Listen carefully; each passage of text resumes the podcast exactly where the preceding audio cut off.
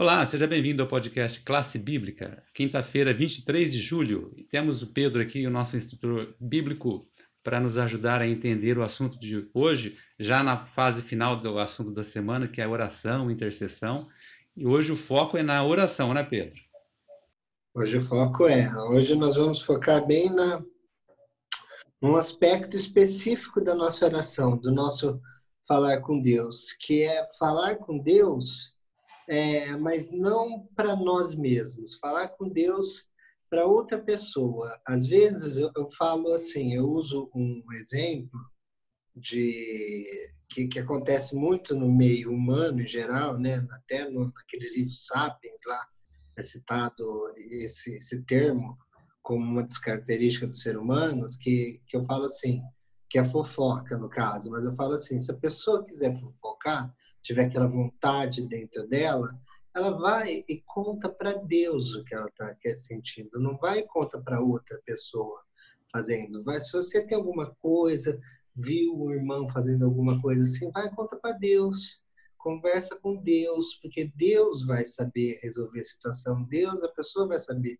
Não é a melhor coisa falar para direto com o chefão do que ficar falando para as outras pessoas? Eu falo assim, da, eu, eu chamo isso às vezes de fofoca para Deus, um tipo de oração intercessória. Mas a intercessão, ela é muito importante. Nós vimos na lição, como de, de quarta-feira, o exemplo de Daniel, que é um exemplo que eu queria até trazer aqui para os nossos para os nossos estudos, mas os dois exemplos que nós vamos ter aqui que o vídeo de estudo traz. Porque Daniel, ele foi para a Babilônia, foi cativo e acabou pegando uma amizade com o rei da Babilônia, Nabucodonosor, o rei da Babilônia. Ele orou para Nabucodonosor os 40 anos que eles ficaram amigos juntos. Então não foi um dia, uma semana, o coisa foi 40 anos orando é, todo dia para Nabucodonosor. E aquela oração deu resultado. Deus acabou transformando a vida dele. Capítulo 4, Nabucodonosor escreve, e é o Nabucodonosor arrependido. O Nabucodonosor que se arrepende, que se coloca no lugar e que é, de forma indireta, produto da oração de Daniel também. Então, o que nós podemos ter aqui, que nós temos dois exemplos que são bem interessantes. O de Samuel nós vamos falar depois um, um pouco com mais detalhes, que o de Samuel é, é, interessante a história, mas Jó, os dois são, são Jó. Em Jó 16, no capítulo 21, só dando um contexto assim do livro de Jó, é, muita gente às vezes fala assim, quem são os dois que nunca já ouvi assim perguntar? Quem são os dois que nunca pecaram na Bíblia? Assim? que não aparece assim, é Jó e Daniel. Mas não é porque nunca aparece pecados que os narradores aqui escolheram colocar pecado que significa que eles nunca cometeram atos pecaminosos, que Paulo Romanos 3, 23 fala. E em Jó 16 nós vemos um aspecto que que eu já vi ser abordado, que é interessante. Num dos diálogos, não nos, que nós vamos ver, mas depois é, você está em casa, leia, que é um aspecto que você percebe que Jó está sendo meio legalista. Ele está meio que assim, se questionando, porque no começo ele começa se questionando assim, mas eu sigo, eu fiz tudo isso, isso, por que está acontecendo isso comigo, se eu guardei toda a lei? Então é mais ou menos um caminho que nós vemos assim, que Deus também estava trabalhando o caráter de Jó. E no final Jó ele faz uma uma oração, uma oração é, porque o diálogo com Deus, uma oração, né? todo diálogo que nós fazemos com Deus é uma oração. Então, é, existe uma diferença entre reza, que é aquela coisa mecânica, repetição mecânica de uma, um texto para Deus, e uma oração que é realmente uma conversa, um diálogo com Deus. Que nós devemos procurar sempre um diálogo com Deus como amigo, que Deus quer ser nosso amigo. E Jó, no versículo 21, nesse embate assim, com Deus, nesse diálogo, ele tem uma consciência e ele chega assim: para que ele mantenha o direito do homem contra o próprio Deus e o filho do homem contra o seu próximo Então aqui ele está querendo pedir o que exatamente? Um mediador. Já está falando assim, para que Deus ainda mantenha o direito do ser humano ter um mediador.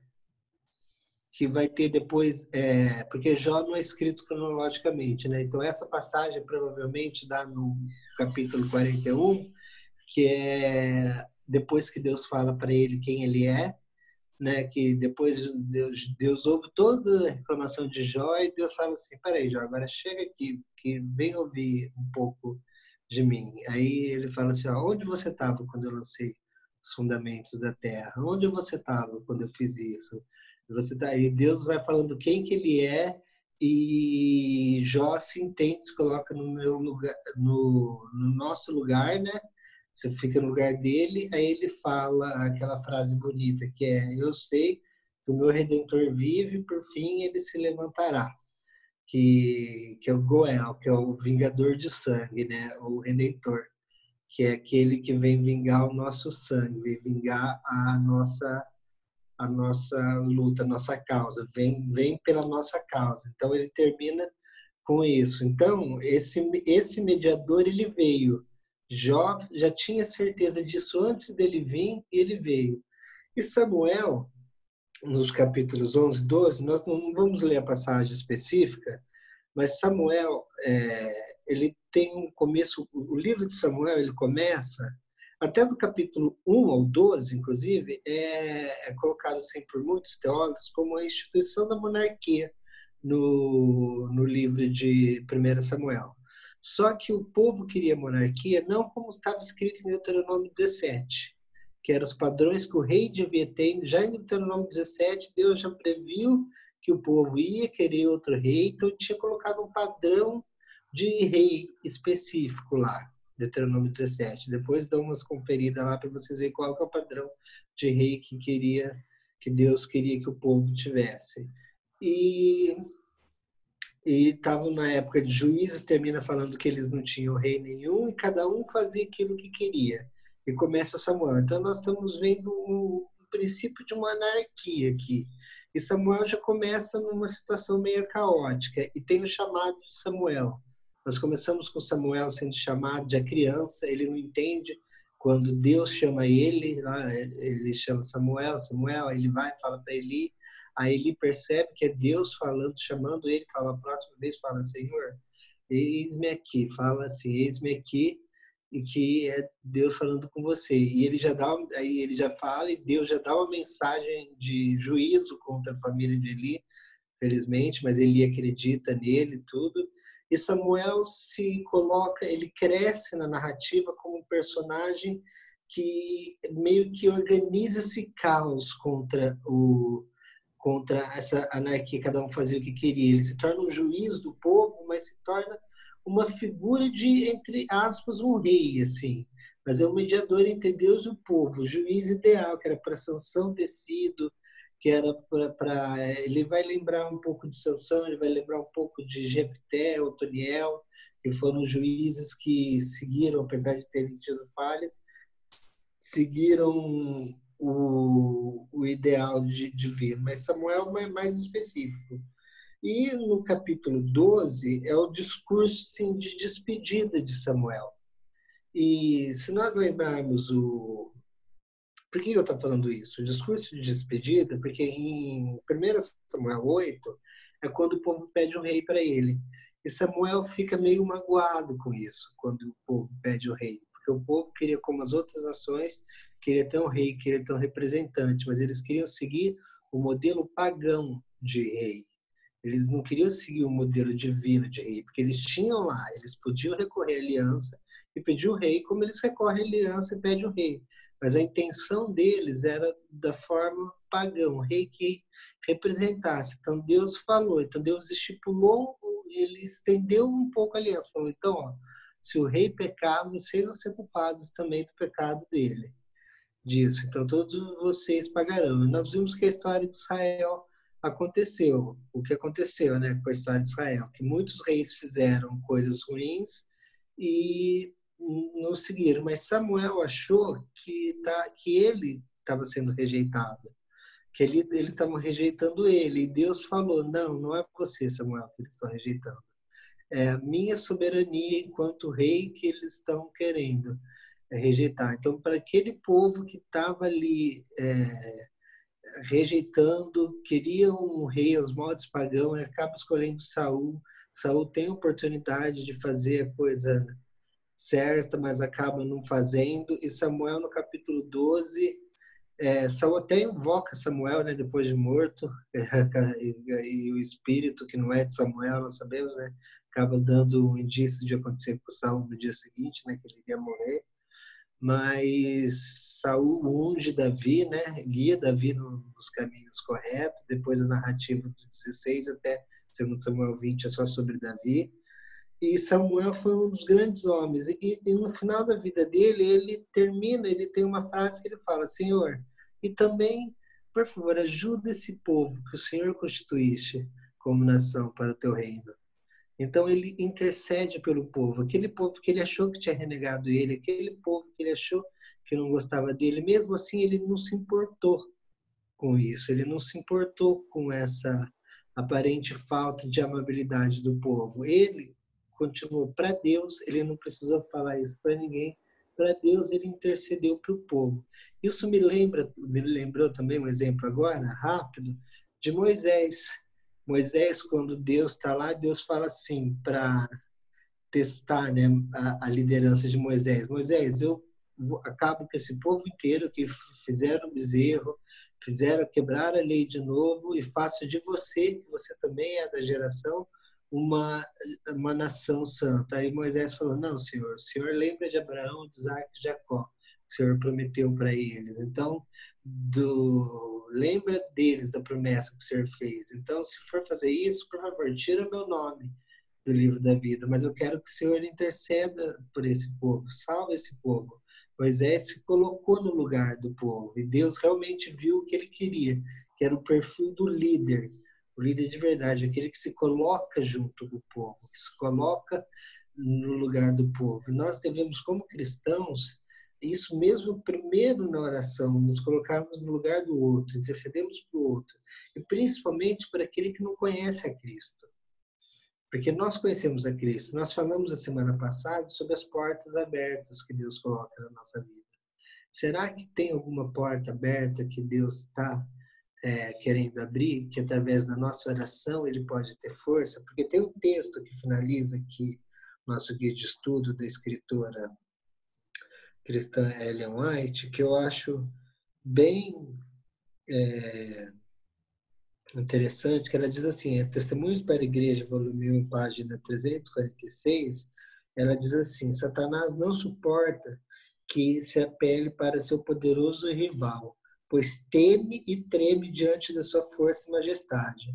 Som da fervorosa oração, o exército de, o exército de Satanás treme. E isso nós sabemos que a tradição cristã confirma isso, os cristãos confirmam, o próprio Novo Testamento confirma, quando Jesus aparece sendo o próprio Miguel, Satanás ele, ele treme no nome de Jesus, pelo poder e por quem Jesus é, o próprio Deus. Então nós falamos, nós falamos com Jesus acerca de outras pessoas, nós colocamos medo no inimigo. E essa é a mensagem que eu queria deixar hoje para nós, que nós possamos sempre pensar no outro e naquele que não conhece a Cristo que possa me conhecer, que nem Daniel, que Nabucodonosor não conhecia Jesus de verdade, mas ele veio a conhecer Deus de verdade e veio se tornar dos caminhos dele.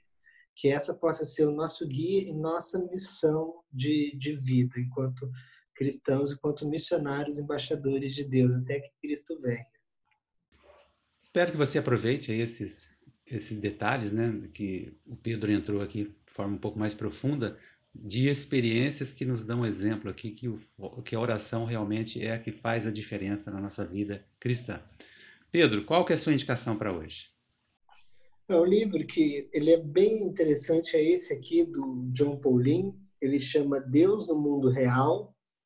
É um livro que ele vai se perguntar assim, no mundo onde nós temos muitos computadores, onde mudaram muitas formas das pessoas de se ver, a velocidade é incrível o que acontece, que nem nós estamos nos comunicando pela tecnologia, eu estou vendo você pela tecnologia, mas como que eu sei, que como que eu posso me comunicar com Deus que não fala comigo, não me responde? Então chama Deus no mundo, que é um livro fenomenal esse esse livro aqui do Paulinho. Na verdade, ele é o segundo de uma duologia do Paulinho, mas dá para ler ele. o primeiro é sobre para pregar para as pessoas que não conhecem a Deus. O segundo é como que a pessoa se relaciona com Deus. Então ele vai trabalhar aqui o aspecto de como que não importa nós focarmos no nosso emprego, no nosso relacionamento, na nossa nos nossos bens, na nossa aparência, tudo isso vai frustrar a gente algum dia. O primeiro capítulo ele começa falando isso. E a única pessoa que nunca vai frustrar, que conhece tudo sobre nós, todas as nossas limitações, é Deus, é Jesus. E Ele quer ser nosso amigo. E o segundo capítulo vai trabalhar a justificação pela fé de uma forma muito legal, numa linguagem bem contemporânea para nós. Eu recomendo bastante, que chama Deus no Mundo Real, para nós vermos como que Deus atua. Deus está hoje, apesar de todas essas coisas que parecem querer barrar a nossa comunhão com Deus, Deus continua aqui hoje, Deus continua nos ouvindo e falando conosco através da sua palavra. Tá aí uma indicação do Pedro aí, né, que sirva de exemplo para você, né? Leia bastante, assim como o Pedro lê bastante, sempre tem uma novidade, alguma coisa nova para gente. Um bom dia a todos, uma boa tarde, uma boa noite, dependendo da hora que você está nos assistindo aí, nos ouvindo. Que Deus te abençoe. Até amanhã.